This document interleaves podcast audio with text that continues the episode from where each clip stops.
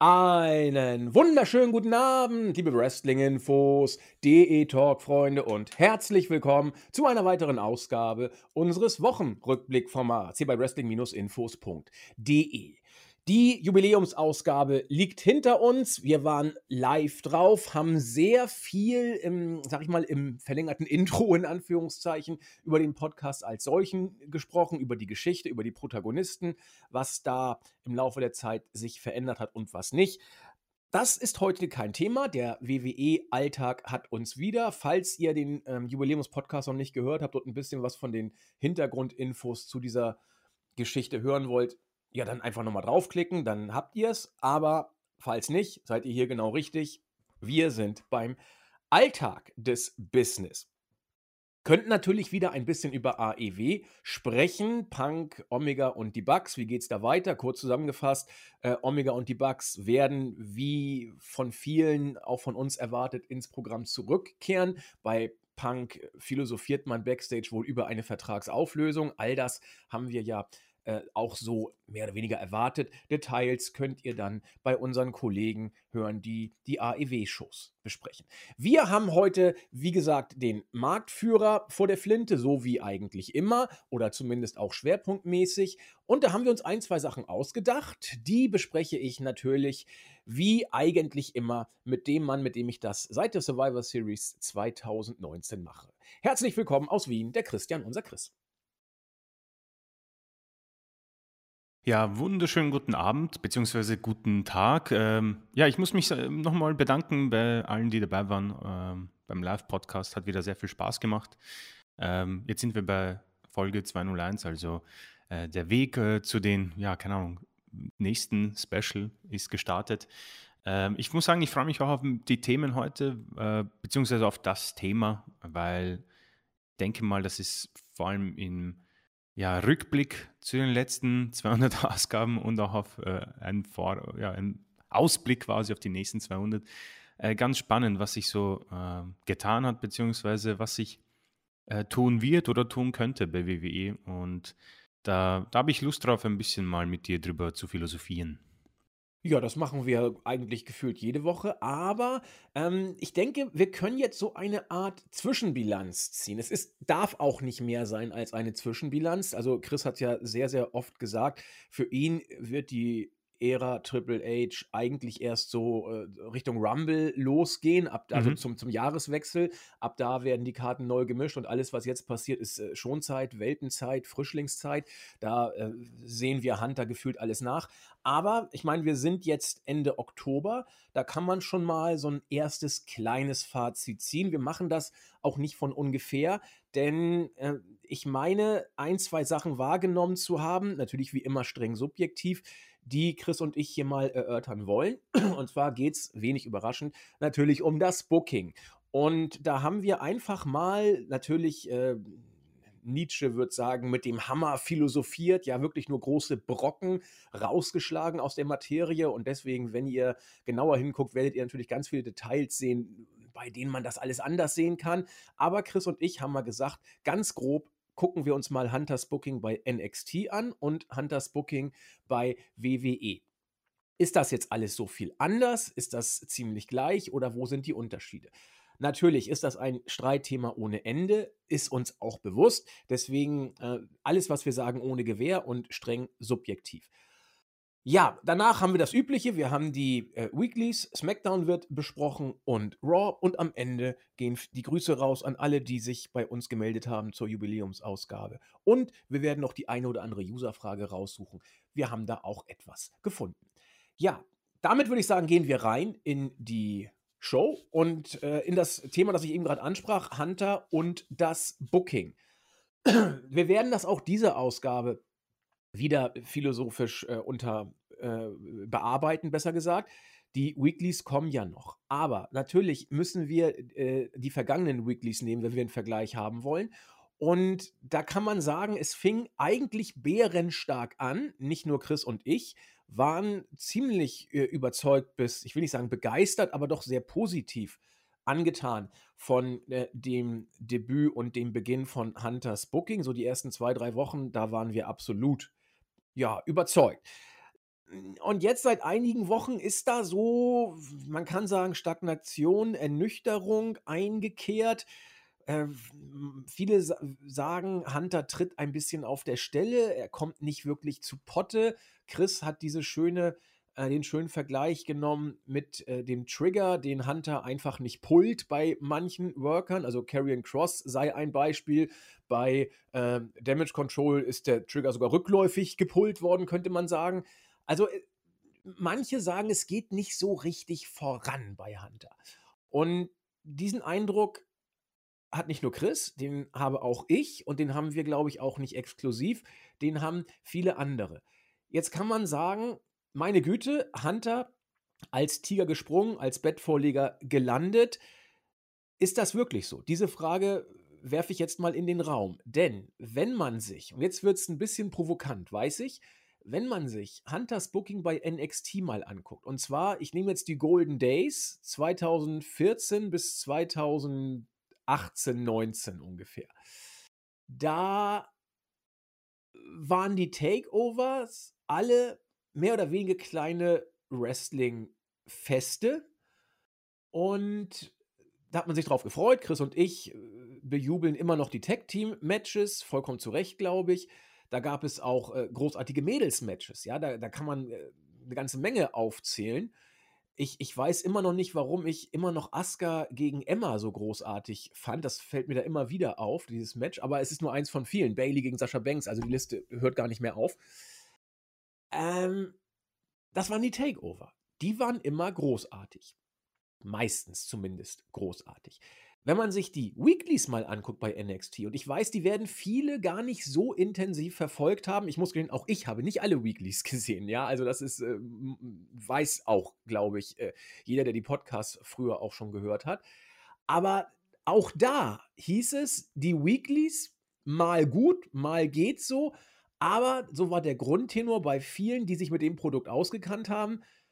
Auch da gab es doch einiges an Leerlauf. Man hat die Story damals, äh, die Storylines gehabt, die Main Storylines, auch die ähm, sekundären Storylines, die so hinter der Haupt, ein, zwei Hauptstorylines, sag ich mal, im, im, im, im Schlepptau oder im Fahrwasser mit dümpelten, will ich nicht sagen, aber mitgeschrieben worden sind. Und da gab es immer eine klare Richtung, da gab es immer den roten Faden. Aber gebuckt wurde, will ich mal sagen, ich habe es immer so bezeichnet, konservativ, ruhig, mit ruhiger Hand, würde ein ehemaliger Bundeskanzler vielleicht sagen. Das Booking der ruhigen Hand. Und es gab da durchaus auch äh, Weeklies, bei denen wenig bis gar nichts passiert ist, wo man diese Storylines dann verwaltet hat. Äh, oder böse Zungen würden sagen, wo man sich dann irgendwie bis zum nächsten Pay-per-View hingezogen hat. Man hat die Storylines natürlich mehr oder weniger äh, ich sag mal, am Laufen gehalten. Ich habe bewusst nicht die Formulierung gewählt, fortgeführt. Fortgeführt hat man sie manchmal tatsächlich nicht. Man hat einfach das Zeug weiter verwaltet und hat dann eine Woche wieder gewonnen. Das war nicht immer spektakulär, aber es führte nachher äh, immer zu den Takeovers, die wir so toll fanden. Wenn man sich Hunters Booking jetzt im Main Roster anguckt, da meine ich zumindest Ansätze dieser Art von Booking auch wahrzunehmen. Bei SmackDown ab und zu auch für mich sichtbar, spürbar sichtbar. Bei Raw noch sichtbarer, möchte ich sagen. Gerade diese Ausgabe, wir werden da nachher drauf eingehen, war aus der Sicht von Chris und mir nicht gut. Ich fand sie sogar ziemlich schlecht, ehrlich gesagt, weil wieder wenig bis gar nichts passierte. War der rote Faden da? Ja, den habe ich tatsächlich natürlich gesehen. Alle Storylines, die man am Laufen hatte, insbesondere wieder Miss und Dexter Loomis und was wir da alles haben. All das war wieder Thema. Zu Vince-Zeiten hätte man mit jeder Ausgabe damit rechnen müssen, dass man alles über den Haufen wirft und irgendeinen Schrott startet. Das, muss man Hunter zugutehalten, passiert hier nicht. Hunter bookt konsequent seine Storylines weiter, sowohl die Hauptstorylines als auch die sekundären Storylines.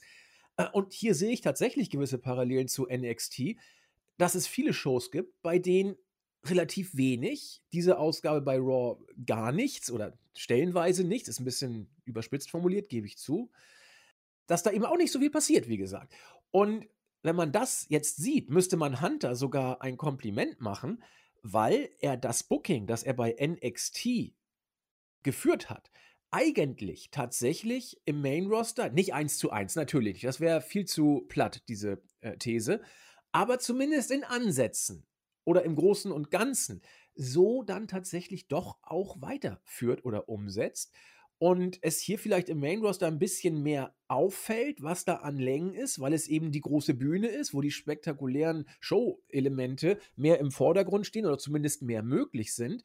Und dass es da dann besonders zähflüssig wirkt, wenn man hier, Stichwort Raw, eine dreistündige Show hat, während man äh, bei NXT, ich meine, es war eine Stunde damals die Weekly, die waren deutlich kürzer, müsste ich nochmal prüfen, äh, da kannst du natürlich dann deutlich mehr kaschieren. Da fällt das auch nicht so auf. Da kannst du auch mal ein bisschen äh, ausbalancieren, dass du eine Woche die Leute aussetzen lässt und äh, in der nächsten dann wieder reinpackst und dann dafür in der anderen Woche anderen den Fokus gibst. Da kannst du ja besser mitspielen bei so einer kleinen Sendezeit. Bei Raw wird es vielleicht auch einfach mehr deutlich weil du drei Stunden hast. Und wenn du da nicht zu Potte kommst, dann zieht sich das eben schon extrem. Das ist eine recht provokante These, die ich da in den Raum schmeiße. Und deswegen schmeiße ich sie gleich mal nach Wien zu unserem Chris. Äh, die These lautet, Chris, eigentlich bookt Hunter gar nicht so viel anders wie bei NXT. Natürlich, Ausnahmen gibt es immer. Äh, es wird nur spürbarer, deutlich bei den Weeklies, gerade bei Monday Night Raw. Ist das äh, eine freche These? Ist es eine nachvollziehbare These? Oder habe ich den Nagel auf den Kopf getroffen? Ich bin mal gespannt, was da aus Wien kommt. Äh, als freche These würde ich es nicht betiteln. Ähm, nachvollziehbar würde ich sogar ähm, bevorzugen, weil Triple H, ja, die NXT Goldzeit, äh, nicht nur wegen der Farbe, sondern auch äh, aufgrund der ja, tollen, äh, des tollen Wrestlings, war schon insbesondere besonders, weil auch die äh, Talente eine Goldgrube waren. Ich, ich bin mir nicht sicher, ob das äh, so eine Zeit des Wrestlings war, die als Hochzeit betitelt werden kann. Ähm, NXT war schon brutal aufgestockt und mh, gefühlt jeder äh, Free Agent, der ähm, Rang und Namen hatte, ist tatsächlich dann auch zu NXT gegangen. Das war ja ähm, Woche für Woche quasi ein, eine Überraschung. Äh, und Überraschung ist, glaube ich, auch ein ganz gutes Stichwort. Ähm, auf die steht er. Also seine, wenn ich seine äh, Main-Roster-Zeit zusammenfassen würde, dann ist es quasi dieser Überraschungseffekt, mit dem, mit dem er sich, glaube ich, schon sehr viele Fans gemacht hat, ähm, auch viele Freunde.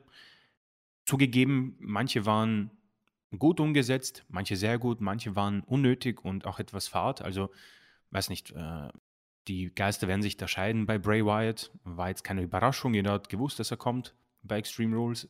Äh, Karrion Cross ist für mich vielleicht sogar die Rückkehr, die am besten gemacht wurde. Ähm, aber um, um zur These zurückzukommen, also ich finde die sehr passend und auch sehr zutreffend. Ähm, nur tut sich Raw vielleicht einfach auch und ich denke mal, das wird vielleicht eine langweilige äh, Aussage sein, aber äh, die elendlange Zeit äh, als Live-Zuseher, der ich jetzt bin oder länger bin, ist es trotz ähm, etwas besseren Shows äh, sehr, sehr schwierig, da durchzukommen. Als Europäer vielleicht auch einfach schwierig, die Uhrzeit, klar, aber ich glaube, im Real Life macht, wird das Ganze nicht einfacher, weil ich glaube, irgendwann kommt jeder von uns in ein Alter, wo es einfach schwierig ist, drei Stunden ähm, Zeit zu finden in einem Stück. Also zumindest tue ich mir das schwer damit. Ähm, und dann ist natürlich ähm, Raw bzw. WWE in dieser Zeit, wo man ja Qualität wohl nicht mehr auf dem hohen Niveau hat, den man es vielleicht mal hatte. Ich glaube, da ist auch eine ganze Folge zu füllen damit. NXT hat also A mal gelebt von den Talenten, würde ich behaupten. Und da konnte man vielleicht auch durchkommen mit eher ähm, überschaubaren Stories. Da fällt mir persönlich sogar auch die ja, letzten Wochen und Monate von ähm, Schwarz-Gold ähm, NXT ein, wo vermeintlich jedes mögliche Traummatch, das ich mir hätte vorstellen können, gebuckt wurde. Aber Story gab es da eigentlich gar keine. Und ich erinnere mich, ich weiß nicht, das war ein Fatal Four Match, glaube ich, war Finn Balor dabei, Adam Cole, Champa äh, und noch irgendein Vierter, keine Ahnung, ich weiß jetzt nicht, ob das äh, wer da genau war, weil das war ja dann auch schon so eine Zeit, wo langsam aber sicher klar wurde, dass viele den Vertrag nicht verlängern werden. Ich weiß nicht, ob es Gargano war oder. War es nicht Kyle O'Reilly noch? Dabei? Kyle O'Reilly vielleicht, genau. Da gab es ja auch diese äh, vielen Traummatches. Also die Stipulationen auch so Free Stages of Hell und so weiter. Also man hat da uns eigentlich alles geboten, aber ich erinnere mich, dass wir auch darüber gesprochen haben, dass es irgendwo dann auch zu viel wurde. Die, die Story war halt auch nicht vorhanden und du warst schon einfach auch gesättigt. Und ich finde das eigentlich ganz äh, spannend, äh, wenn man jetzt irgendwie sich das hier ansieht. Also äh, Triple H hm, versucht tatsächlich dem Wrestling mehr Aufmerksamkeit zu geben und das würde ich auch so unterstreichen, wenn man sich Raw ansieht. Man hat gefühlt jede Woche zumindest ein Match, das wirklich lang geht und auch sehr gut ist. Und das gefällt mir auch. Aber ich finde, dass es trotzdem eigentlich nur gefühlt drei Storylines gibt. Es gibt die Bloodline, es gibt Judgment Day und ja, mit viel Wohlwollen vielleicht Damage Control mit Bianca Belair, obwohl ich das für mich ja eigentlich als eine erledigte Story sehe, die Bianca Belair gewonnen hat. Ähm, aber gut, äh, wollen wir mal. Oder ja gut, Loomis gegen Miss, okay. Ähm, nehme ich auch als Story. Äh, auch wenn ich überhaupt kein Fan davon bin. Ähm, aber dennoch äh, merke ich persönlich, ähnlich wie bei NXT, dass mein, mein Reiz, den er geschaffen hat, immer weniger wird. Also man, man, diese Welle, die so groß war, wird so, äh, die flacht immer weiter ab und du fragst dich halt irgendwie, ähnlich wie bei NXT, warum muss ich diese Traummatches in Anführungszeichen sehen? Ähm, es ist grundsätzlich klar, dass der Brand untergehen wird, dass viele nicht weitermachen werden. Und ähnlich ist es jetzt hier im Main Roster. Klar, Raw geht nicht ein, sondern warum muss ich Loomis gegen Miss sehen? Warum muss ich äh, Dominic Mysterio gegen Styles haben. Warum, warum muss ich ähm, mir diese Sachen anschauen? Das war bei Matt Riddle und Seth Rollins für mich ähm, fast schon NXT Schwarz und Gold Hochzeit. Wunderbares Wrestling, zwei großartige Superstars, die für mich keine Story hatten. Und am Ende wurde ein Brand gefeiert die Story zwischen Riddle und Rollins wurde wohl auch gefeiert, nur ohne uns beiden, glaube ich, ja. Und äh, da treffen sich dann doch schon die Parallelen, finde ich. Und ähm, das ist auch alles nicht so schlecht. Äh, ich bevorzuge es definitiv vor dem äh, Vince-Booking. Ähm, deswegen, das sind schon mal die ersten beiden Optionen. Und äh, die dritte Op der dritte Vergleich, der mir irgendwie total fehlt, ist äh, etwas, was du angesprochen hast, das habe ich mir auch notiert, damit ich es nicht vergesse, ähm, das Frauenwrestling. Dieses war bei NXT wirklich großartig und auch sehr variabel und ich finde, man hat es unfassbar gut dargestellt, seine Champions ähm, zu inszenieren. Ähm, sei es Asuka, Shayna Baszler ähm, etc. pp. Aber ich finde, das waren alles wirklich brauchbare Champions, wo du gesagt hast, ich habe keinen Bock, äh, ich habe kein Problem damit, dass die längerfristig auch diesen Titel halten. Und ähm, für mich funktioniert das im Moment im Main Roster gar nicht. Also Ronda Rousey zum Beispiel, da hätte ich absolut gar keine Lust, dass das längerfristig bleibt, äh, weil die Inszenierung für mich sehr, sehr schwach ist. Ähm, Ronda, ich meine, das ist jetzt wieder ein anderes Thema, aber ich finde, Ronda tanzt mir viel zu oft auf dieser Heel-Face, auf dem Heel-Face-Seil und auf diesem äh, K-Fape, kein K-Fape-Seil. Und das stört für mich den Charakter äh, sehr stark. Ja, ich glaube, Ronda ist tatsächlich jemand, äh, das ist, es gibt solche Leute sehr oft im Wrestling. Äh, sie will bejubelt werden, egal ob als Face oder als Heel. Ist ganz ja. komisch. Also ich kann es kann, ich, ich gar nicht richtig beschreiben, aber Ronda will als Face bejubelt werden. Leider klappt es selten. Und äh, sie möchte auch als Heel zwar die Buhrufe kriegen, aber sie will irgendwie doch die Anerkennung mhm. des Publikums zwischen den Zeilen spüren. Boah, Ronda, du bist eigentlich doch ziemlich geil, wie du das machst. Und äh, das will sie und das wirkt bei ihr immer, äh, ja, so wie du es äh, beschrieben hast, empfinde ich es tatsächlich auch. Genau, also es ist äh, tatsächlich eine, eine für mich sehr störende, äh, störender Aspekt. Aber ähm, dann hast du eben auf der anderen Seite bei Raw Bianca Belair. Es ist äh, auch oft gesagt, ich meine, ich, ich, ich bin so ähm, ich schaue immer drauf, dass wir die Leute, die zuhören, nicht langweilen, wenn wir immer das Gleiche sagen. Aber Bianca Belair ist der gemachte Jäger oder die gemachte Jägerin in dem Fall. Ähm, und der Titel im Moment ist bei ihr etwas verloren. Ähm, er geht wirklich unter. Also selbst wenn sie ihn trägt, sieht man ihn fast gar nicht, weil sie tatsächlich diesen, sie hat diese Ausstrahlung eines kämpfenden Faces, die nach oben will, ja. Und das, das, das stört mich ein bisschen und bringt mich zu meinem letzten Punkt bezüglich unserer These. Das Frauenwrestling im Moment bei Triple H ist fast gar nicht vorhanden. Also er baut auf seine, äh, auf Bel Air und Damage Control zugegeben, die haben jetzt bei SmackDown auch gewonnen. Und er baut ein bisschen auf Liv Morgan noch immer und äh, gibt ihr eine neue Facette und auf Ronda Rousey und das war's. Und das ist äh, ziemlich enttäuschend, weil ich glaube, das, auf was ich mich gefreut habe, ist einfach die Variation und die vielen Facetten, die Triple H schon ähm, angedeutet hat. Und da komme ich zu meinem Ende. Es ist keine, es ist eine vollkommen richtige These für mich und ich finde, sie passt wirklich sehr gut und ist nicht unbedingt als negativ gesehen. Es ist vielleicht einfach tatsächlich die Art und Weise, wie er es machen muss.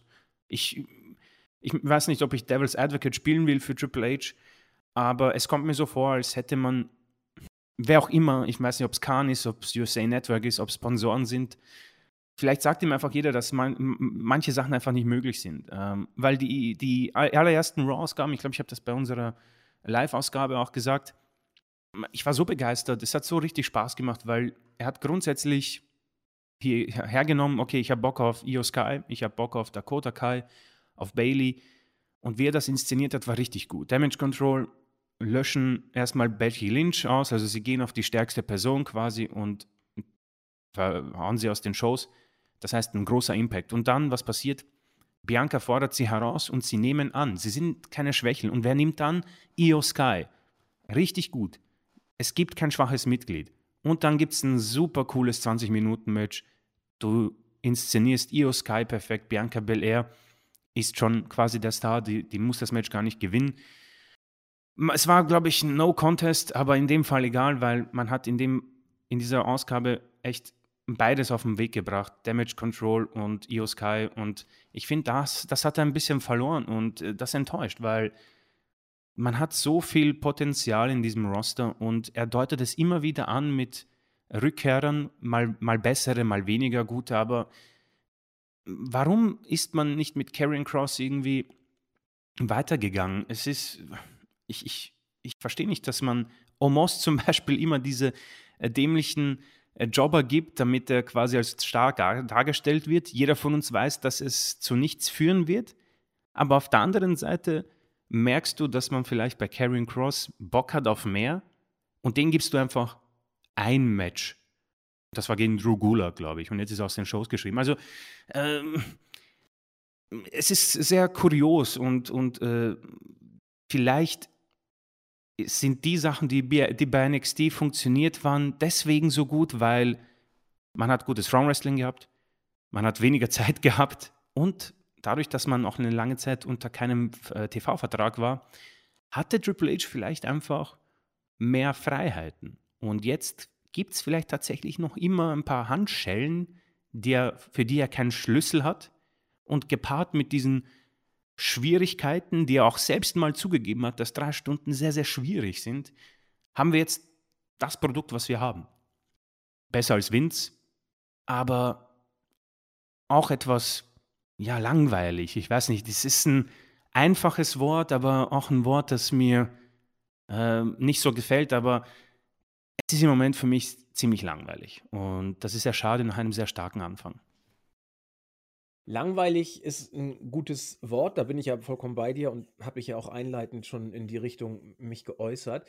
Wo ich sehr gespannt bin, ist die Frage oder besser gesagt den Aspekt, den du gerade angesprochen hast, nämlich Hunter hat bestimmte Fesseln, zu denen er den Schlüssel oder Handschellen, zu denen er den Schlüssel nicht findet. Da bin ich eben sehr gespannt, ob äh, das tatsächlich so ist. Also ob Hunter gerne anders würde, aber er weiß, er kann es nicht, weil da finanzielle Zwänge sind, PG-Zwänge oder äh, Sponsorenzwänge oder Senderzwänge, das wissen wir jetzt tatsächlich nicht. Möglich ist es auf jeden Fall. die andere Variante ist die, die ich schon so ein bisschen andeutete. Vielleicht bookt Hunter gerade schon vollkommen ohne Zwang. Und das ist eben die Art von Booking, die Hunter richtig findet. Denn ich meinte ja auch schon bei NXT oder im Vergleich zu NXT, sind die Unterschiede so groß aus meiner Sicht dann tatsächlich nicht. Sie sind vielleicht in der Wahrnehmung ein bisschen größer, weil ich wiederhole mich da, im Main Roster ist äh, deutlicher zutage tritt, dass diese Art des Bookings eben Längen mit sich bringt, die bei NXT aufgrund der deutlich kürzeren Zeit nicht so sichtbar waren und vielleicht auch aufgrund der generell wohlwollenderen Aufnahme des Produkts durch die WWE oder Wrestling Die Hard Fans äh, auch vielleicht besser gesehen wurden, als sie wirklich waren, diese äh, NXT Weeklies. Da mag eine ganze Menge äh, letzten Endes zusammenkommen und das müssen wir abwarten. Ob Hunter, vielleicht will sich irgendwann dazu sogar mal äußern, das müssen wir sehen. Ob Hunter vielleicht gerne anders bucken würde, aber es nicht kann. Oder ob das schon 100% Hunter ist. Das wird die Zeit zeigen. Wir werden das weiter mh, hm, beleuchten und behandeln. Und Chris äh, vertritt die Auffassung, oder sagen wir so, vielleicht können wir es ja so aufteilen. Chris sagt, na, vielleicht würde er gerne anders, aber er kann es nicht, weil er die Handschelle hat, wo es keinen Schlüssel für ihn zu gibt. Und ich äh, deute an, vielleicht ist das schon Hunter zu 100 Prozent. Und dann steht uns äh, etwas bevor, was es bei Vince nicht gab, nämlich ein roter Faden, aber etwas, was es bei Vince auch gab, Langeweile. Ja, da muss man eben schauen und dann würde ich, glaube ich, Stand jetzt wohl eher mit Hunter gehen, was sein Booking angeht. Denn wenn ich das alte WWE-Produkt mit dem neuen vergleiche, die letzte Ausgabe war wirklich nicht gut, ich habe es schon gesagt. Dann nehme ich aber trotzdem immer noch das äh, Hunter-Produkt mm, als, als, das Vince-Produkt. So, so, weit sind Chris und ich uns einig. Ähm, ändert aber nichts daran, dass die Shows schlechter geworden sind. Das kann man ja ruhig auch dann mal sagen, zumindest aus der Sicht von Chris und mir. Und wir sind gespannt, äh, wie es weitergeht geht. Kommen wir damit zu den Weeklies. Wir fangen mal an mit Friday Night SmackDown. Für mich immer noch, seit äh, Hunter zurück ist, eigentlich seit Wochen die äh, stärkere Show im Vergleich zu Raw. Äh, einmal mehr sei der Zeitfaktor angespielt, äh, angesprochen, der hier natürlich eine ganz große Rolle spielt. Zwei Stunden sind, äh, welche Überraschung, kürzer als drei.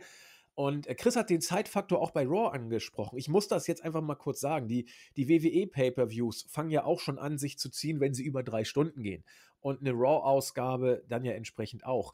Ich habe tatsächlich letztens eine kulturelle Lücke geschlossen. Ich habe mir äh, auf Blu-ray gekauft, den gab es günstig äh, irgendwo in so Nice Price oder so, keine Ahnung, wo das war. Äh, Dr. Chivago, kennen die meisten von euch gar nicht mehr, ist so ein Filmklassiker. Ähm, und der geht äh, gute drei Stunden. Den habe ich in einem Rutsch weggeguckt. Und ich fand den eigentlich ganz gut. Also kann man sich mal angucken. Ist sehr, sehr bombastisch inszeniert mit großartigen Schauspielern. So ein Hollywood-Ding aus den 60ern, Blick wert, ich glaube 1965. Und ich fand ihn richtig gut. Also nicht perfekt, aber richtig gut. Und es war trotzdem anstrengend, auch äh, nachher hinten raus einen richtig guten Film drei Stunden lang zu gucken. Drei Stunden 15 ungefähr, glaube ich, ging das Ding.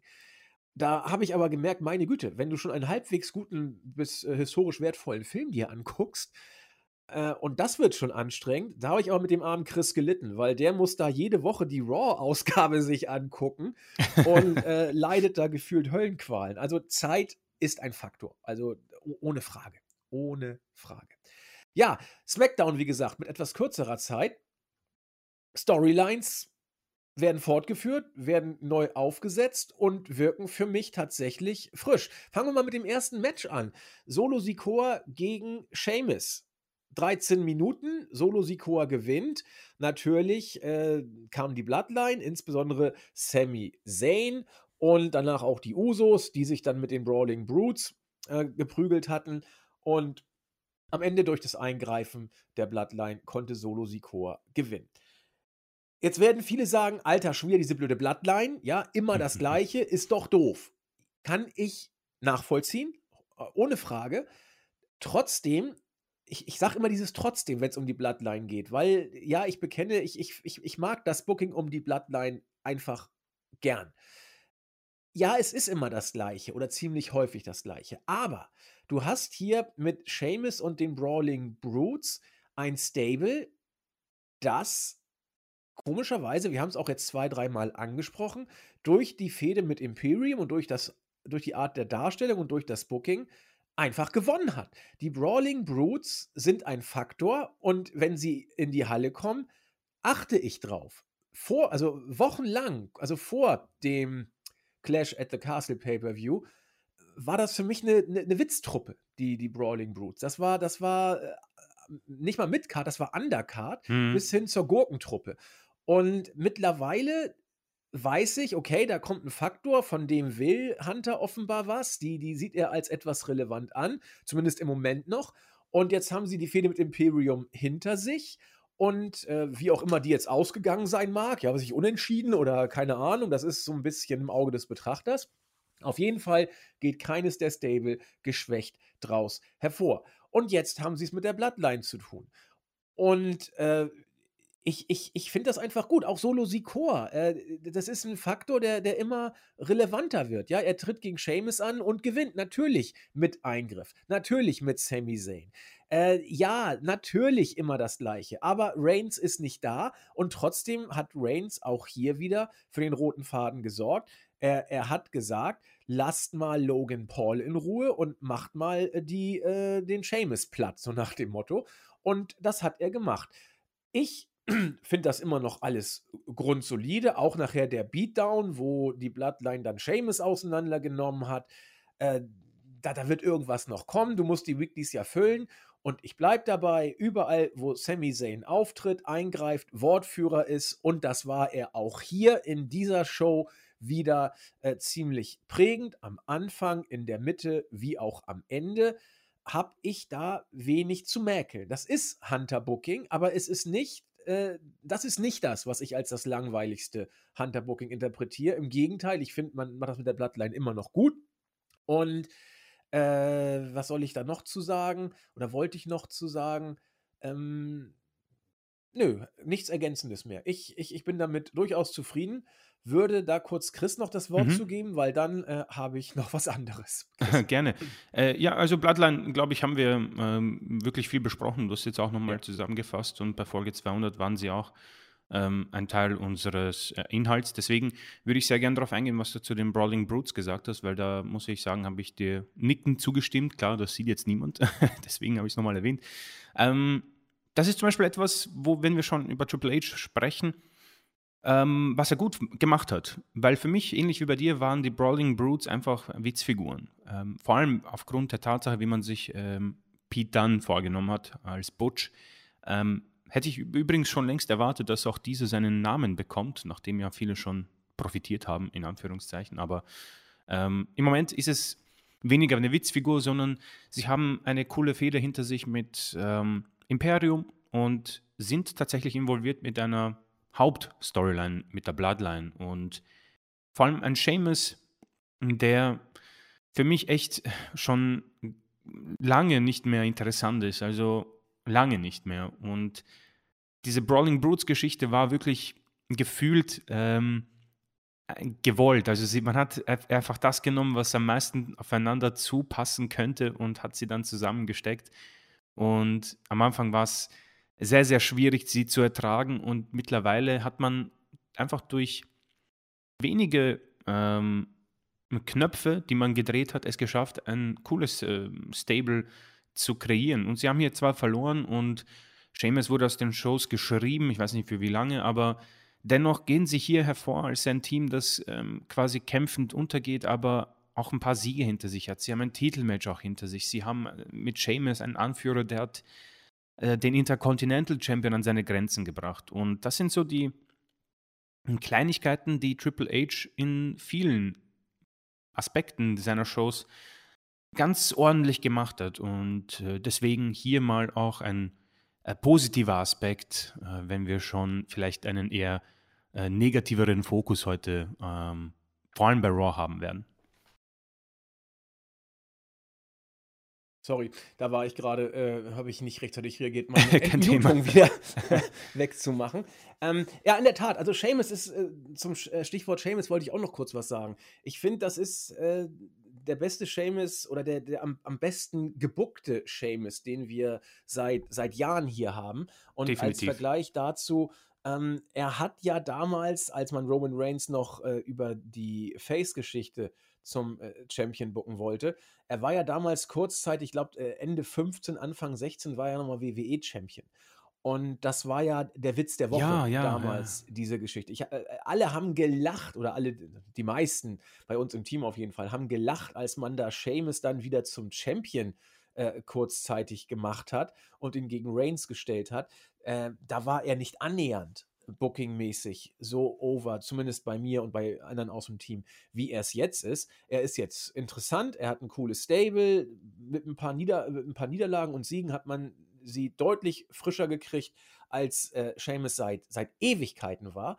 Und da bin ich äh, absolut auf der Seite von äh, Chris.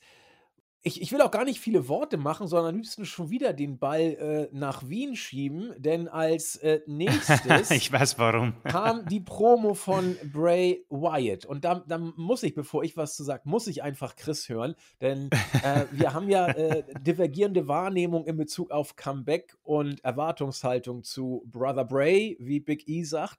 Und deswegen gebe ich Chris natürlich bei der Bray Wyatt Promo das Wort. Klar.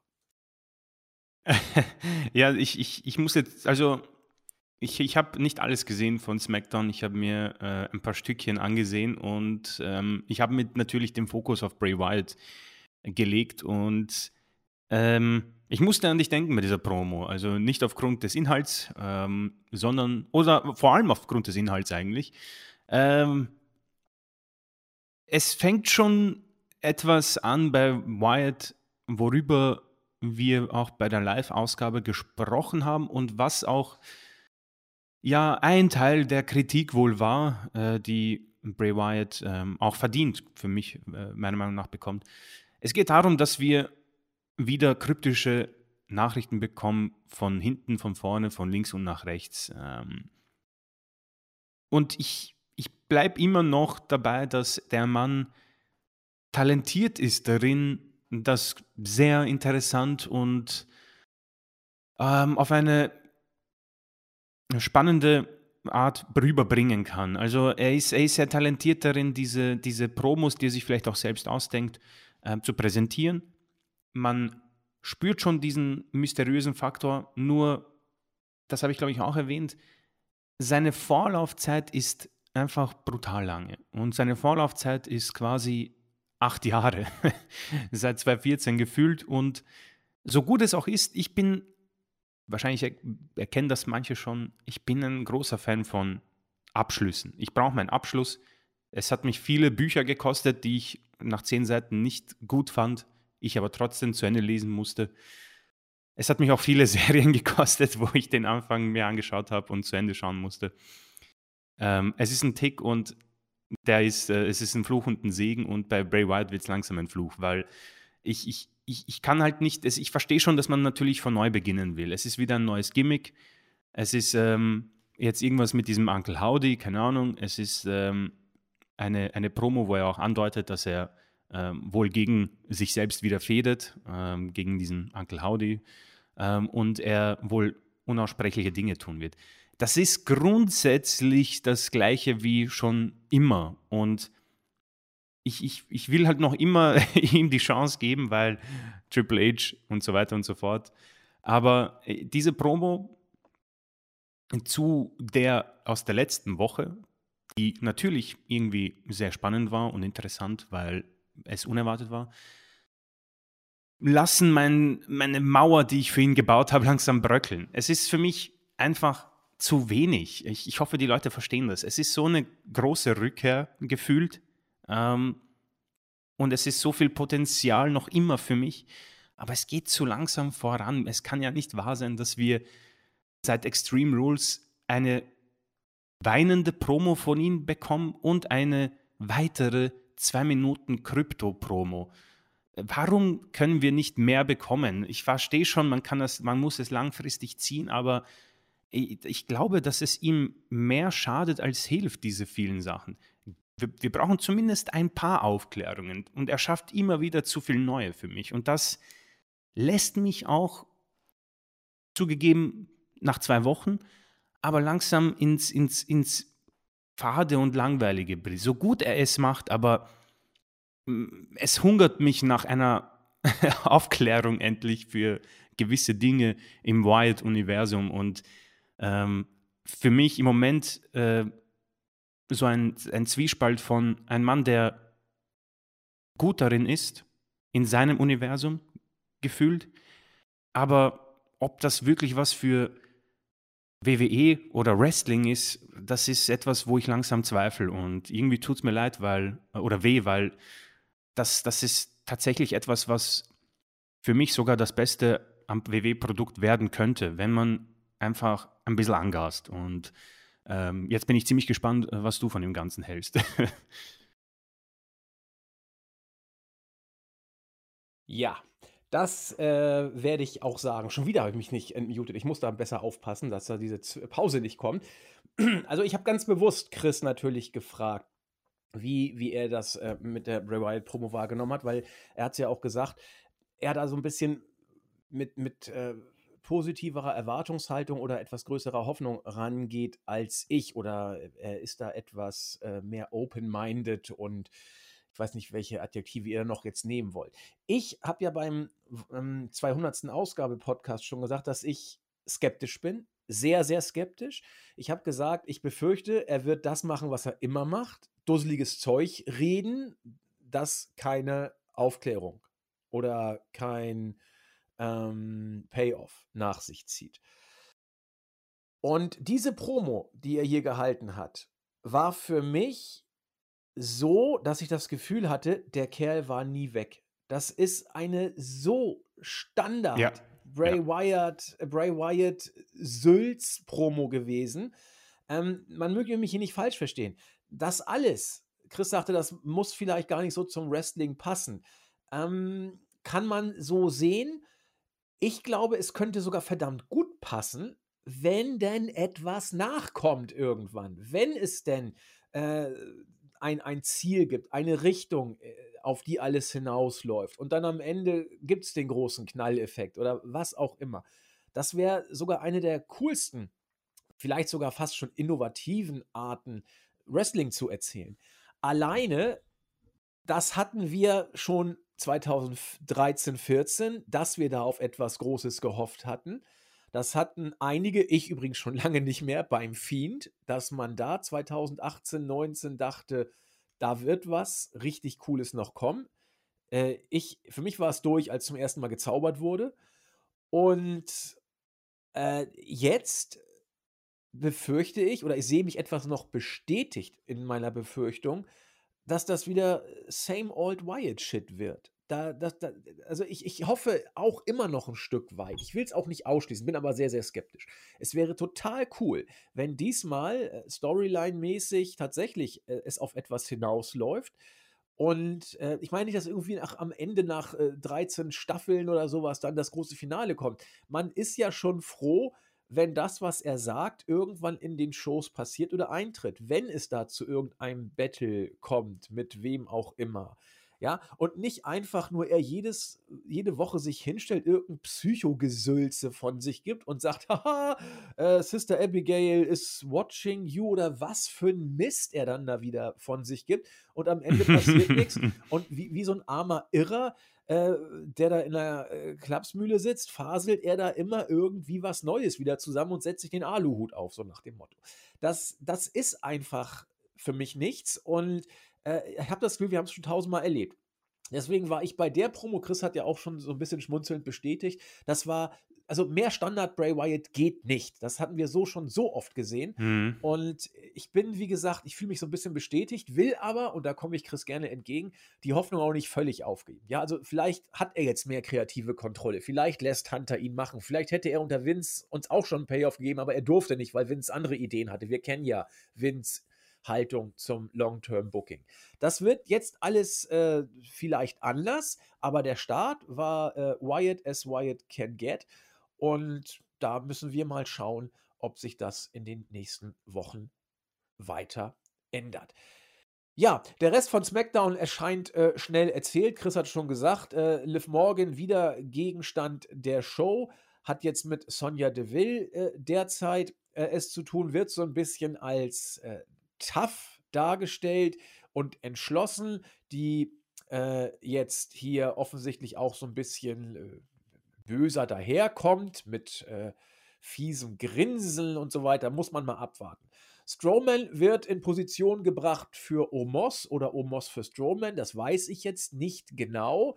Äh, weiß jetzt auch gar nicht, äh, ob die jetzt schon für Crown Jewel, doch scheint mehr oder weniger safe zu sein, dass sie äh, bei Crown Jewel antreten, ja, ist bestätigt. es gab eine Herausforderung, wurde auch akzeptiert und ist, glaube ich, auch mittlerweile, wie Chris sagt, offiziell schon bestätigt. Also das wird ein Autounfall, den muss ich einfach sehen. Das wird kein gutes Match, da glaube ich, sind wir uns einig.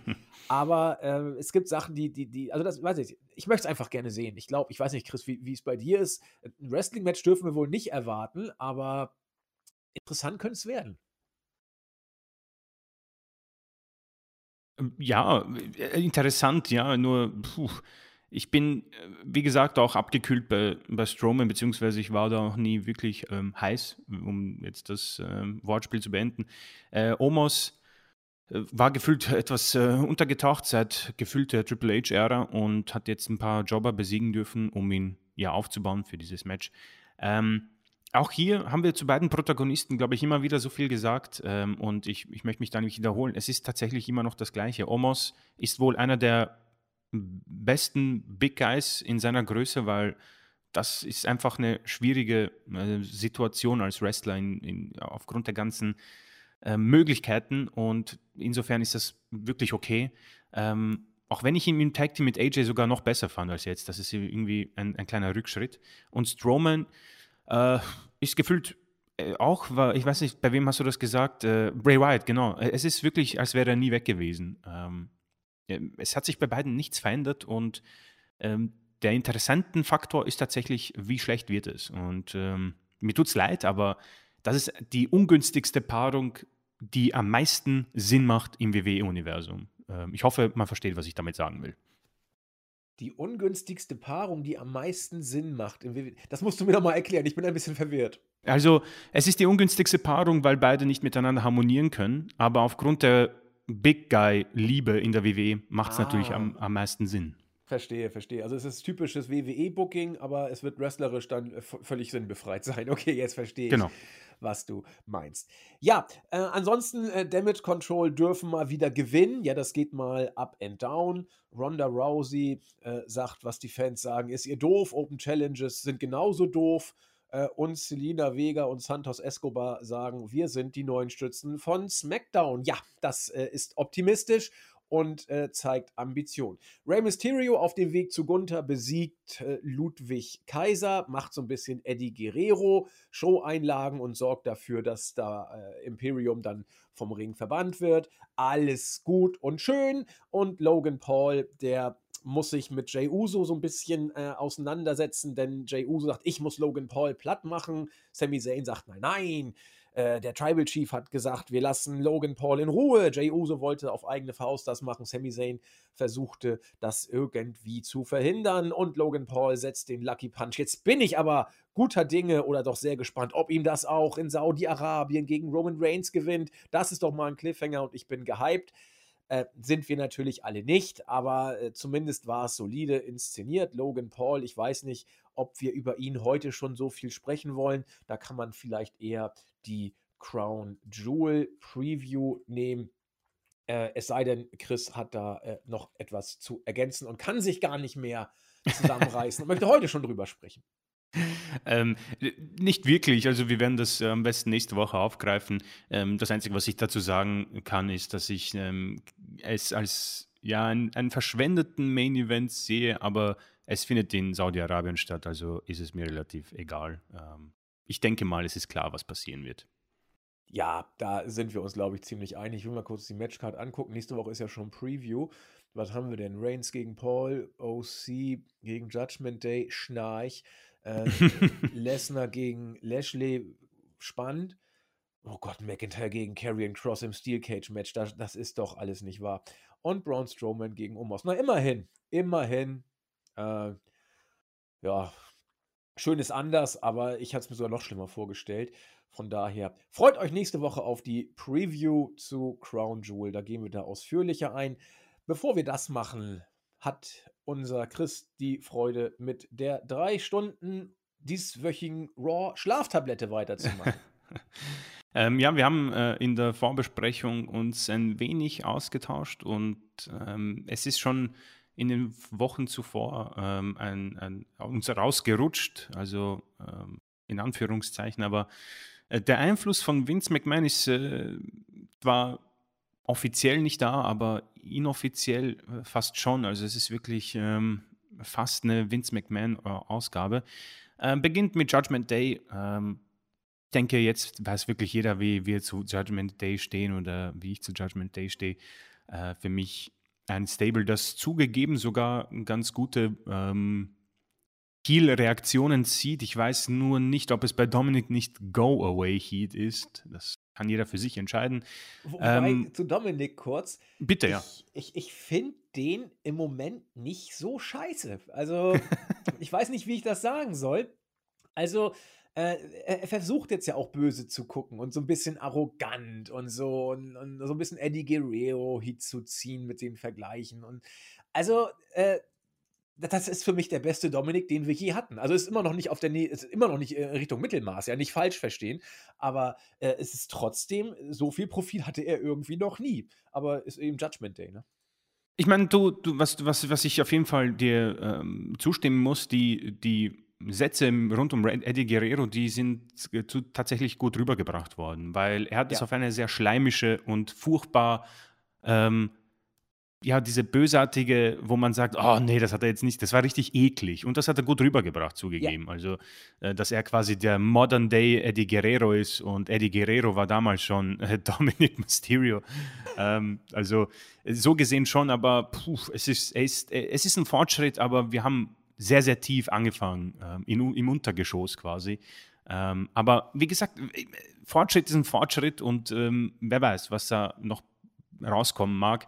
Äh, du hast angesprochen, OC gegen Judgment Day bei Crown Jewel. Schnarch trifft es wirklich gut.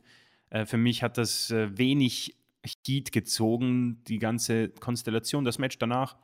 Ähm, ich habe es angesprochen, Triple H legt Wert auf Wrestling, hat man hier auch bekommen. Ähm, allerdings ähm, hat dann wieder Rhea Ripley eingegriffen und das wurde auf den Weg gebracht.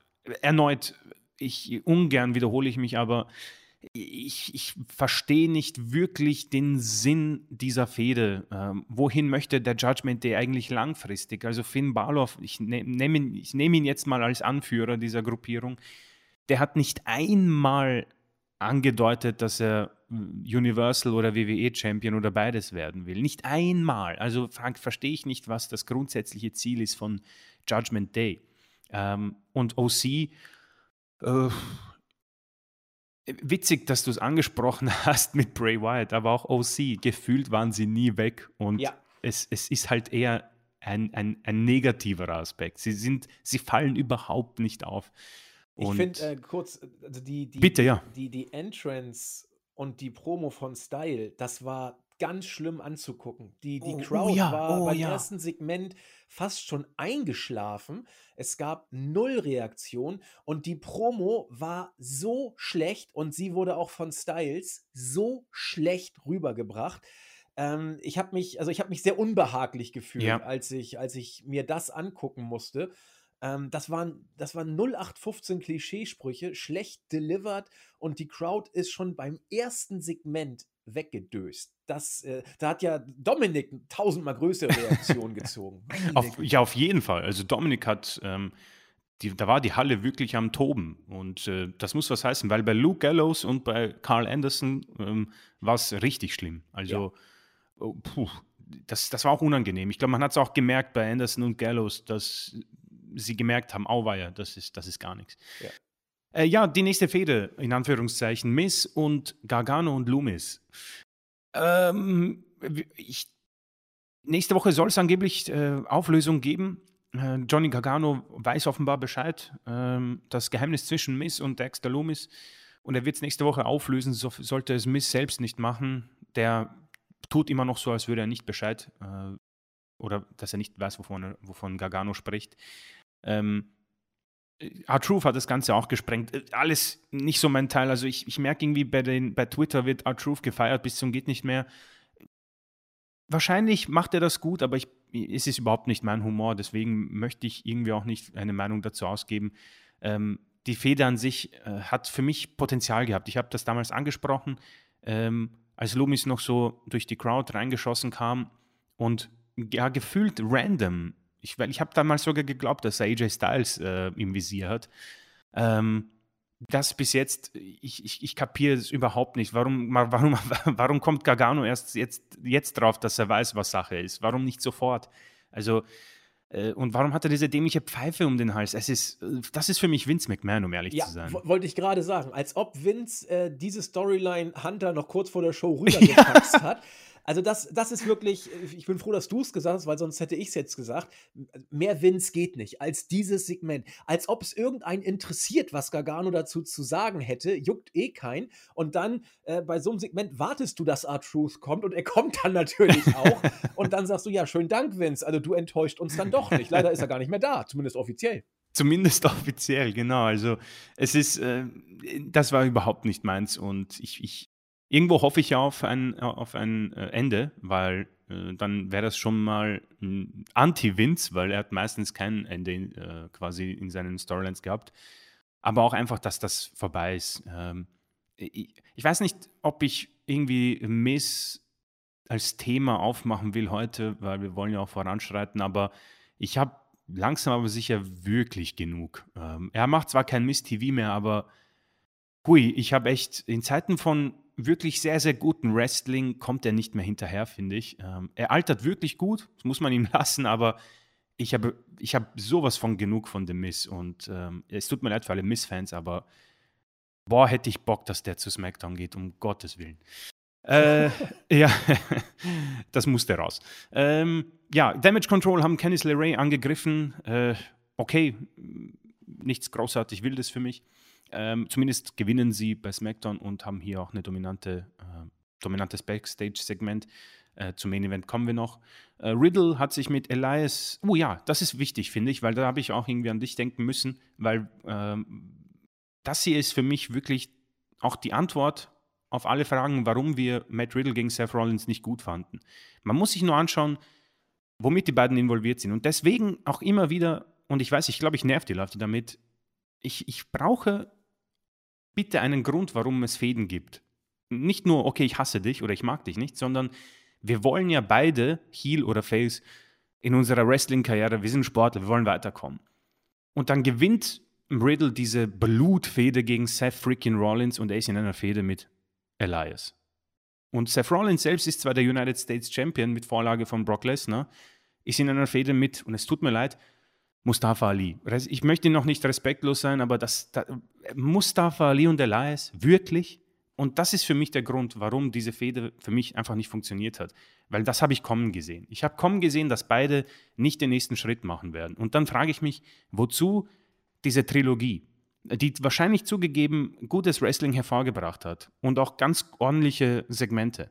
Aber das hier ist für mich brutal enttäuschend eigentlich. Und ist ein großer Fleck auf Triple H's Ära, finde ich. Ein großer, weil warum pull the trigger bei Riddle? Warum lässt du ihn denn gewinnen? Was ist denn der Sinn mit einer Fehde mit Elias? Und das zeigt mir auch, dass Riddle ziemlich sicher nie ein großer Star werden wird bei WWE. Ähm, weiß nicht, ob du da was dazu sagen willst. Ähm, ja, kurz. Also ja. auf deine Frage, warum hat man Riddle gegen Rollins gestellt so, und warum geht es dann nicht weiter? Ich glaube, diese Fehde Riddle und Rollins war von Anfang an eine Verlegenheitslösung. Da war überhaupt nichts hinter, kein, kein System, kein Plan, kein gar nichts. Die beiden hängen in der Luft, stellen wir sie gegeneinander. Ich fand auch die Inszenierung der Fehde oder das Anerzählen der Fehde äh, denkbar äh, belanglos, weil eben da nicht viel groß gemacht wurde. Man hat die beiden einfach dann irgendwie gegeneinander gestellt, ohne dass es einen Grund gab. Das macht man im Wrestling ja ab und zu auch mal. Äh, manchmal klickt es, manchmal nicht. Bei denen hat es nicht geklickt. Dann war das letzte Match eben durch. Riddle hat es gewonnen. Und dann wusste, auch sehr Vince McMahon-mäßig, dann wusste man eben nicht, was man mit ja. den beiden machen sollte. Und deswegen sagt man, ach komm, Elias kommt zurück, da können wir Riddle hinpacken. Das wird schon hihi sehr lustig mit dem komischen Humor, den die beiden haben. Und äh, äh, Rawlins braucht jetzt irgendwie einen Zwischengegner, also nehmen wir mal Ali, vielleicht fällt uns ja für Rawlins irgendwas ein. Uns ist ja zweieinhalb Jahre nichts eingefallen. So glaube ich, so, so buckt man da, glaube ich. Ja, es ist, äh, I, I, don't know, äh, äh, also da war für mich einfach, das, das ist schon wieder sehr, sehr faul und wenig überraschend, sagen wir es mal so. Ähm, ja, Austin Fury, äh, muss ich sagen, war ich überrascht. Mr. Money in the Bank äh, gewinnt mal zur Abwechslung ein Match äh, gegen jenen Mustafa Ali. Äh, Seth Rollins hat zugegeben, äh, eingegriffen und danach hat er ihn auch attackiert. Ähm, wird vorangebracht, die Fehde. Ähm, nicht so mein Fall, um ehrlich zu sein. Für Ali freut es mich. Ich glaube nämlich, dass der einer der ist, der auch sehr viel arbeitet und ja. Ähm, weiter geht's. Omos haben wir schon besprochen, hat gegen vier lokale Talente gewonnen. Elias hat Chad Gable besiegt, ebenfalls mit ähm, Hilfe von Riddle. Ähm, und dann, ja, Happy Corbin wollte ich sagen. Äh, Baron Corbin äh, darf ein Match gewinnen, also zweites in Folge, gegen Johnny Gargano. Ähm, auch hier, äh, das hier ist ebenfalls Vince McMahon, wie es im Buche steht. Johnny Gargano kommt zurück auch ein Teil, was ich sehr gut fand bei Triple H. Ähm, da habe ich auch geglaubt, okay, sehr gut. Er wird die Good Guys quasi, die richtig starken von NXT, die er noch hat, ähm, gut einsetzen. Und gefühlt ab Woche zwei war alles bei Gargano scheiße. Und ich nehme das Wort, mir tut es auch leid, ich glaube, wir dürfen auch hier ähm, schimpfen. das ist einfach nur scheiße. Das ist furchtbar. Gargano kommt zurück, alle freuen sich. Guter Pop, super. Man nimmt die Geschichte auf mit Austin Fury und The Way. Und dann wird er im ersten Segment in einer Lernarena erstmal von Austin Fury im Segment ähm, im, im, in, bei der Promo besiegt. Und jetzt hat er diese dämliche Pfeife um den Hals in einer Fehde, die niemanden interessiert. Und er verliert sein Match gegen Baron Corbin, weil er mit dem Hut von JBL tanzt. Furchtbar, grauenhaft, schlecht. Das, das ist ein absoluter Genickbruch für Gargano und für mich, für ihn auch das Ende. Ähnlich wie bei Tommaso Ciampa, der, okay, verletzt ist, aber ähm, viel Erwartungen hatte hier, muss ich sagen. Und ähm, auch wenn ich äh, ein Happy Corbin-Fan war, äh, er ist es nicht mehr. Und wenn du gegen Baron Corbin verlierst in einer Main-Show, dann bist du bei der WWE in einem Ort, an dem du nicht sein möchtest. Äh, JBL und wieder ähm, ziemlich viel Vince-Booking, ne? Ja, puh, also das mit dem Hut, das ist wirklich, ich glaube, da würde es, ich glaube, Vince, falls er das gesehen hat, ist vom Stuhl gefallen zu Hause vor Lachen. Vor ähm, Rührung, dass Hunter ihn so konsequent fortsetzt. Ich meine, ganz ehrlich, Leute, ein dämlicher Cowboy-Hut und du spielst damit, ich denke mir so, ja gut, okay, ist, ist, ist okay, Gargano. Und dann spielt er damit so fünf Minuten lang. Ich denke mir, nein, Mann, das ist so schlecht.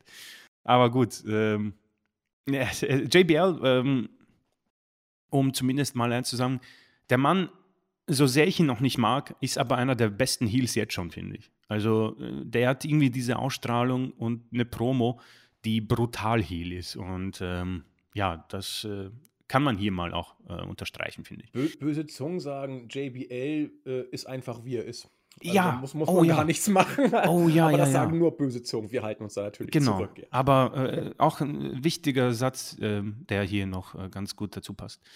Und dann kommen wir auch schon ja, zum Main Event. Ähm, Bailey gewann gegen Bianca Belair nach einem Eingriff von Nikki Cross. Ähm, es ist tatsächlich die Sache, die wir angesprochen haben. Äh, Triple H liebt Überraschungen und er baut sie gefühlt in jeder Ausgabe ein. Bailey gewinnt, das ist schon mal gut. Nur die Art und Weise, wie sie gewinnt, äh, darüber kann man streiten. Vielleicht werden wir auch jetzt mal heute nicht so über Damage Control reden, auch ein großer Teil unserer Podcasts. Aber dennoch ein großer Fingerzeig, wie wohl die Triple H-Ära auch stattfinden wird. Positiv, äh, das Superhelden-Gimmick, das dämliche, ist mal Geschichte. Das ist schon mal gut. Mm, nur, ich werde das Gefühl nicht los, dass es langsam einfach zu viel wird und er übertreibt.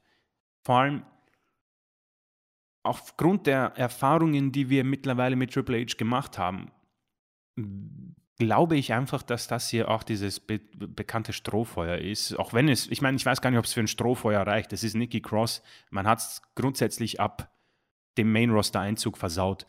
Das bei Sanity war großartig. Das war ihr Gimmick. Das war wie gemacht. Das war perfekt und man hat es verschissen. Und seitdem ging alles in eine Richtung, die absolut Wrestling ist, Wrestling vergibt nicht. Das ist das Schwierige an diesem Business. Man kann sich nur selten retten. Bobby Lashley ist vielleicht so ein wunderbarer Fall, der sich retten konnte nach einer genickbrechenden Storyline. Nikki Cross hat so viel Schrott hinter sich von Superhelden-Gimmick und einem Tag-Team mit Doudrop, wo man immer verloren hat.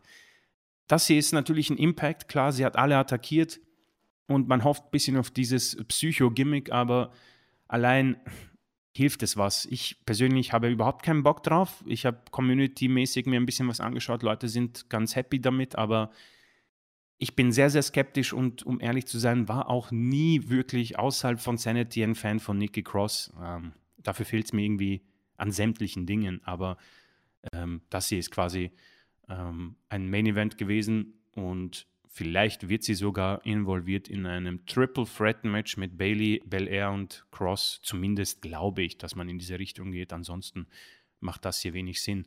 Ähm, Damage Control hat eine ganz gute Woche hinter sich. Das möchte ich auch positiv mal anmerken. Ähm, nur auch hier die Frage, hat man nicht bei beiden Sachen einfach zu viel Schrott einfach davor verbreitet? Und ja, das war Raw. Für mich sehr, sehr langweilig. Es ist tatsächlich die am meisten Vince McMahon ausstrahlendste Raw-Ausgabe, seitdem es Vince McMahon nicht mehr gibt. Und ich glaube, das ist ähm, Note genug. Das ist Note genug. Ganz kurz nochmal zu dem, was du über äh, Nikki Cross gesagt hast. Ich habe gedanklich, äh, gerade als du Sanity äh, angesprochen hast, mal einen Vergleich gebracht zwischen Sanity und Judgment Day. Hei, hei, hei. Ui, ähm, ja. Das darf man natürlich nicht machen. das war so mein Gedanke. Und anders als du fand ich Nikki Cross bei Sanity äh, großartig. Hunter hat sie auch bei NXT ein bisschen geschützt. Das äh, muss man auch sagen. Und ich mochte äh, Nikki Cross äh, ich glaube, sie ist bei, bei Schimmer, ja, Nikki Storm war sie da ja. Oh ja, ja, ja. Äh, fand ich immer eigentlich gut. Mochte ich so diese Psycho-Dings, die da durch die Gegend läuft und immer merkwürdig guckt und so hyperaktiv wie so ein Duracell-Häschen durch die Gegend äh, sprintet. Äh, mochte ich. Ich mochte sie bei Sanity auch sehr, sehr gern. Ich mochte aber auch Sanity unglaublich gern, muss ich sagen. Äh, hätte man sie mal lieber nicht äh, ins Main-Roster geholt. Da waren sie eigentlich nie wirklich. Äh, zwei, drei Auftritte. Ja, ganz kurz, ja. Das war alles äh, fürchterlich. Ja, ähm, kann sein, dass Hunter sie jetzt hier auch ein bisschen wieder äh, pushen möchte und äh, ihrer gedenkt und ihr jetzt so ein kleines Spotlight gibt. Aber ich sehe es genau wie du. Für mich war Nikki Cross erledigt, seit sie ihr Nikki Almost Superhero äh, Gimmick hatte. Von der ersten Sekunde an war das Ding für mich weg vom Fenster. Und da, da kommt sie einfach nicht von runter. Ich wüsste auch nicht, wie das noch funktionieren soll. Aber nun gut, von mir aus Triple Threat, wenn sie so dafür sorgt, dass Bailey einen Titel bekommt, bescheuert wäre es allemal, weil äh, Bailey hat verloren äh, gegen äh, Bianca Belair. Das ganze Damage Control Stable hat verloren und das würde ich nicht kaufen. Es, es, es wäre ein mhm. fauler, fauler Titelgewinn und deswegen ist das Ding für mich eigentlich durch und ist aber eine andere Geschichte. Ja, das war Raw. Chris hat schon gesagt, langweilig. Ich gehe da gleich mit. Und äh, damit haben wir die heutige Weekly Ausgabe oder besser gesagt den, den Weekly Part unseres Podcasts auch schon abgefrühstückt. Damit kommen wir zur Kategorie Fragen und Grüße. Grüße halte ich mich ja meistens etwas zurück, weil wir so äh, sonst kaum noch zu Potte kommen. Heute möchte ich aber alle, die uns äh, geschrieben haben, namentlich mal äh, benennen, aber das mache ich erst, nachdem wir die Fragen wegmachen. Wir haben uns zwei Fragen für diese Woche mal rausgesucht, die wir besprechen. Einmal die Frage von unserem Günther M., der eine sehr interessante Frage stellt, über die man, glaube ich, äh, lange, lange philosophieren kann. Wir versuchen es aufgrund der fortgeschrittenen Zeit, Chris und ich haben beide gleich noch Termine, ein bisschen kürzer zu machen. Und zwar fragt er, mir ist noch etwas äh, in Richtung Frage eingefallen. Also es ist tatsächlich eine konkrete Frage, die da noch kommt. Äh, beim wenigen Anschauen von AEW gewann ich den Eindruck, dass recht viele Stables und Bündnisse vorhanden sind, sodass relativ wenige Wrestler und Wrestlerinnen alleine zum Ring kommen. Seit Hunter das Ruder bei WWE übernommen hat, meint er, dieses Booking auch dort verstärkt zu beobachten. Frage, täuscht mein Eindruck? Und wenn dem so wäre, welche Vor- und Nachteile seht ihr in der Art der Gruppenbildung? Da kannst du eine Doktorarbeit drüber schreiben, glaube ich, über, über, diese Frage.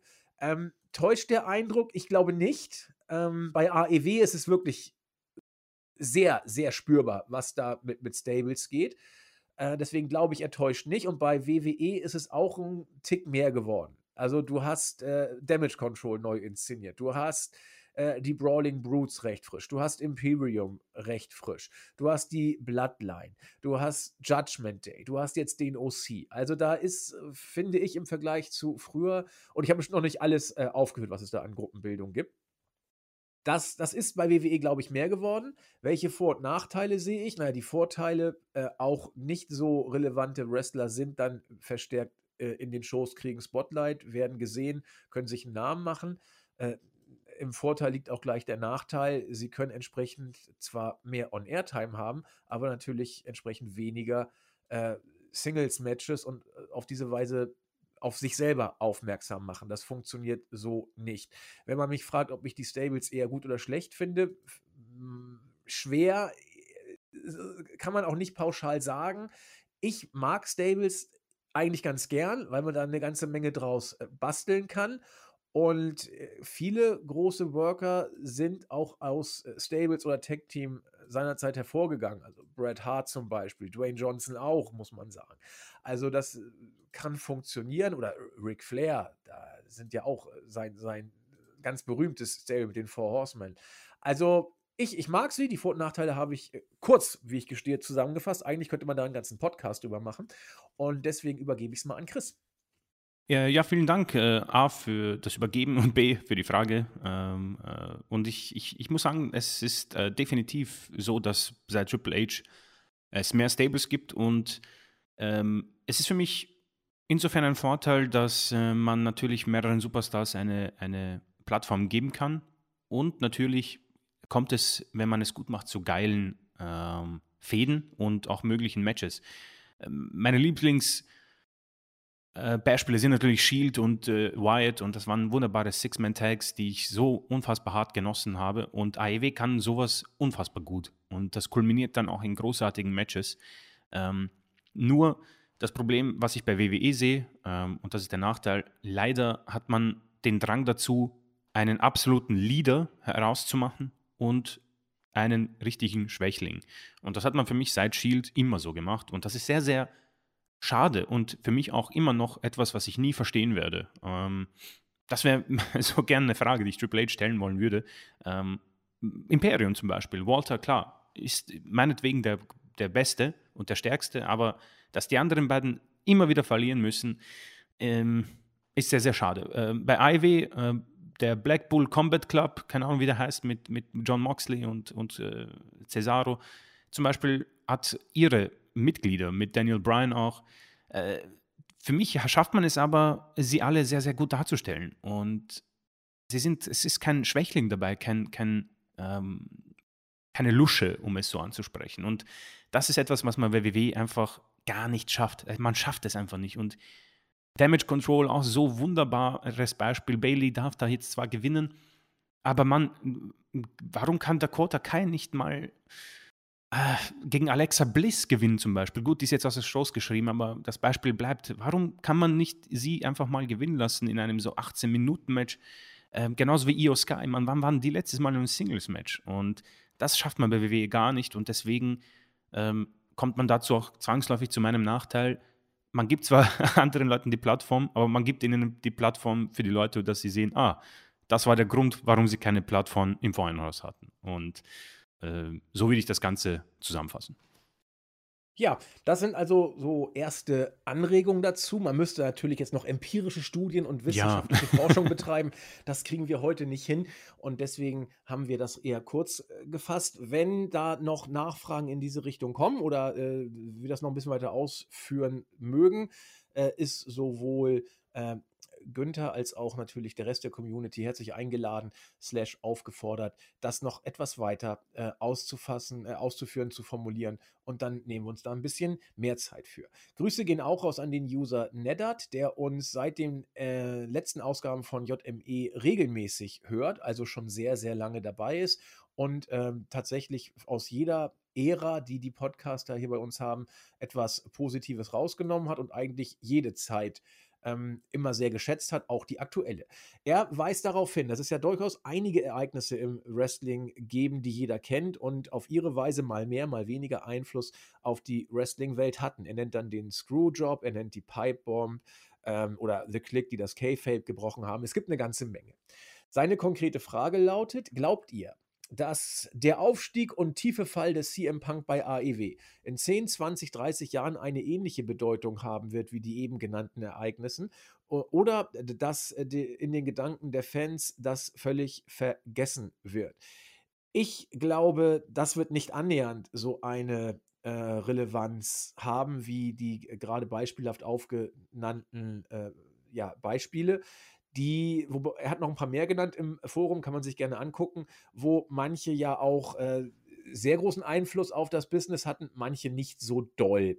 Ähm, bei Punk glaube ich das, wie gesagt, nicht, weil das aus meiner Perspektive eher, ich habe es auch schon ein, zwei Mal, glaube ich, im Podcast gesagt, äh, eine Randnotiz sein wird. Äh, oder besser gesagt, ein, ein Kapitel in der Punk-Story. Keine Randnotiz, sondern wohl schon mehr als das, also ein Kapitel in seiner Geschichte.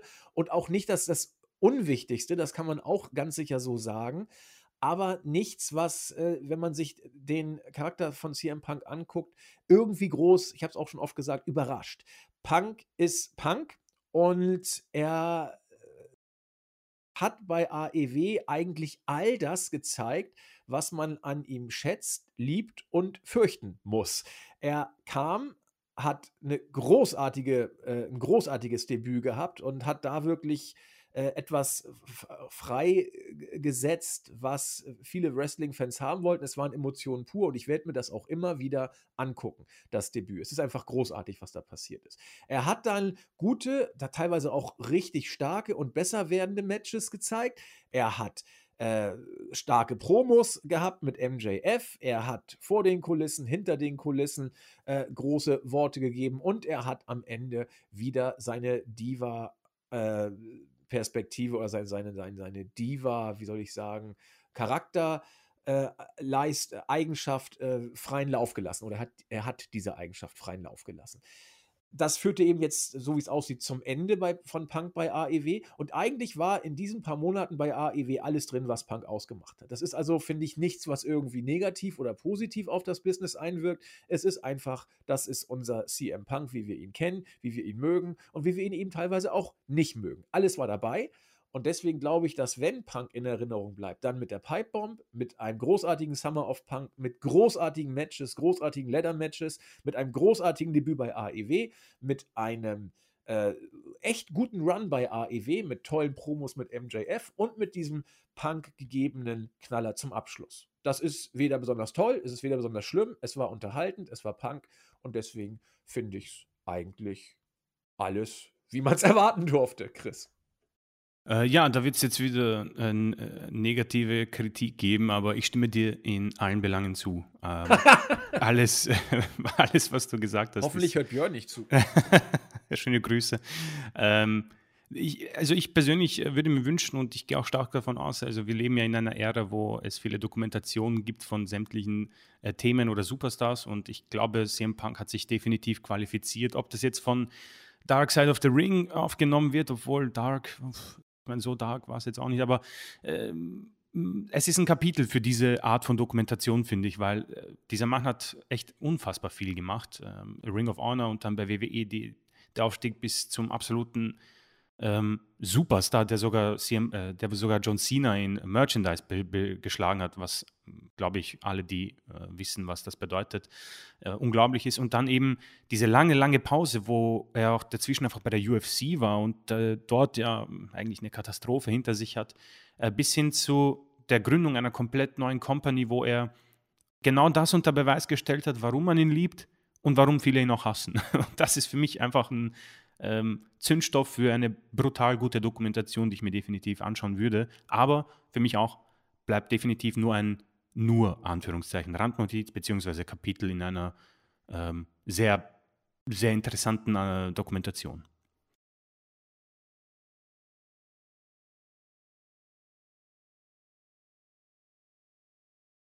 Äh, ich glaube, du müsstest dich entmuten.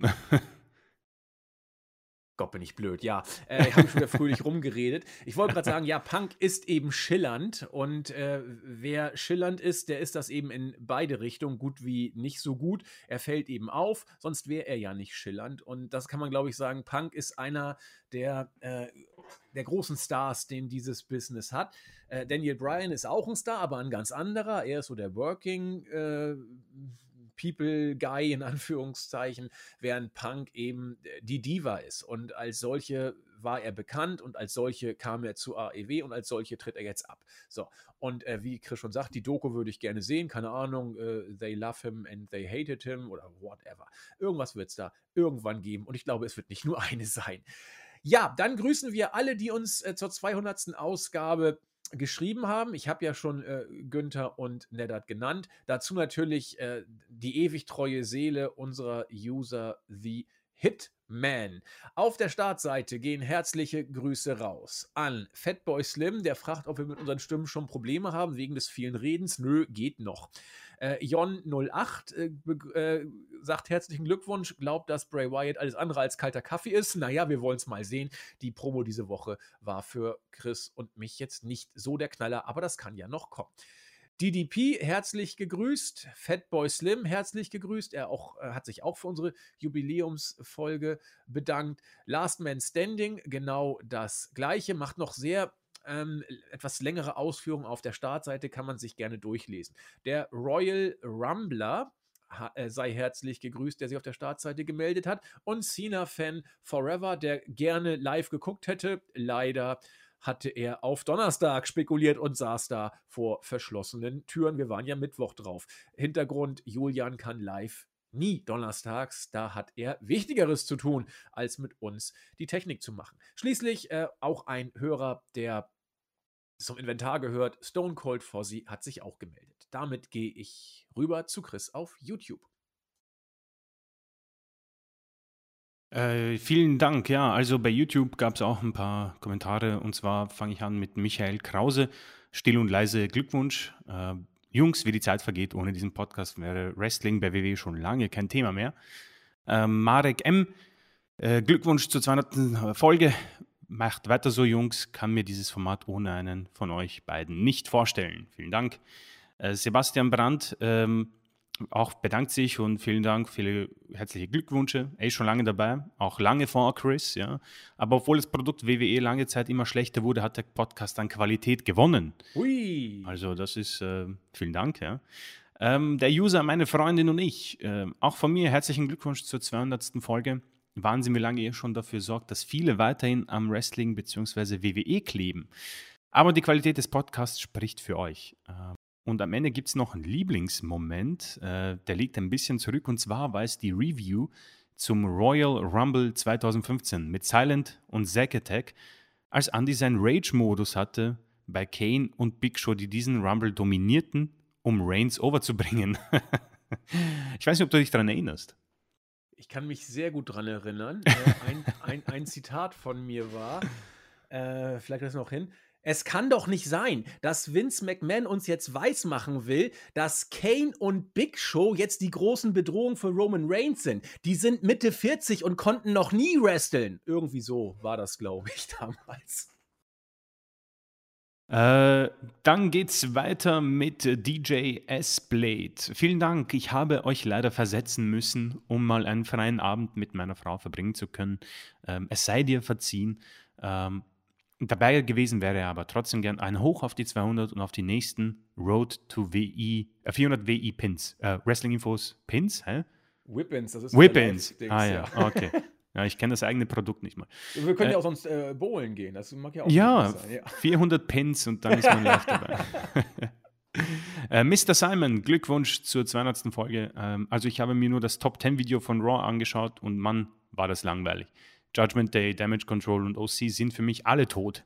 Elia, Elias und Corbin, nein, danke. Riddle, Loomis, Smith auch super nervig. SmackDown okay, Raw beschissen. Zane ist Gold. Also, On wenn, the point! Wenn, wenn, es ist unglaublich, du hast die aktuellste Folge 201 auch beschrieben. Rick Razor. Ja, JBL ist ein lustiger, in Anführungszeichen, lustiger Charakter. Er hat ja auch 2004 während einer deutschen Hausshow den Hitlergruß gezeigt, um Heel-Heat zu ziehen. Ach du meine Güte. Das habe ich nicht mal mitbekommen. Dafür geht er heute in den Knast. Ja. Das ist puh, ähm, interessant. Ähm, äh, dann geht, äh, spricht er noch äh, auf ein paar Backstage-Eskapaden an, kann man sie hier gerne durchlesen. Äh, mich hier mit einem Daumen hoch und Betty Baumann sagt Hallo. Äh, ein ja. Hallo zurück. Hallo und zurück. damit ähm, haben wir YouTube auch erledigt.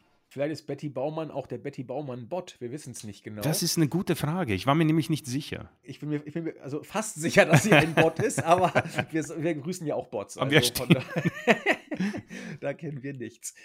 Ja, damit sind wir wieder fertig. Chris und ich haben vor der Show gesagt, na, ob wir heute äh, überhaupt so viel Zeit hinbekommen, weil wir beide in Terminstress äh, uns befinden, haben es dann aber tatsächlich äh, fast wieder geschafft, die knappen 90 Minuten voll zu bekommen. Es ist immer wieder faszinierend, wie wir dann doch ins Rollen kommen. Damit sind wir wieder im Alltag angekommen, haben die erste Ausgabe nach dem Jubiläum hinter uns. Nächste Woche geht es dann, wenn alles glatt geht, weiter mit der Preview auf die Saudi-Show und nicht genug. Äh, wir haben dann ja auch irgendwann noch die Fußball-WM. Es ist alles Fußball-WM im Winter. Es ist, kriegst die Tür nicht zu.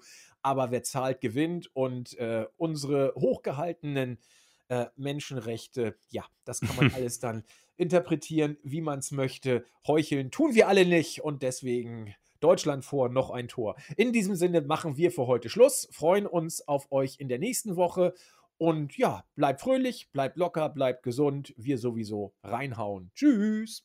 Ciao.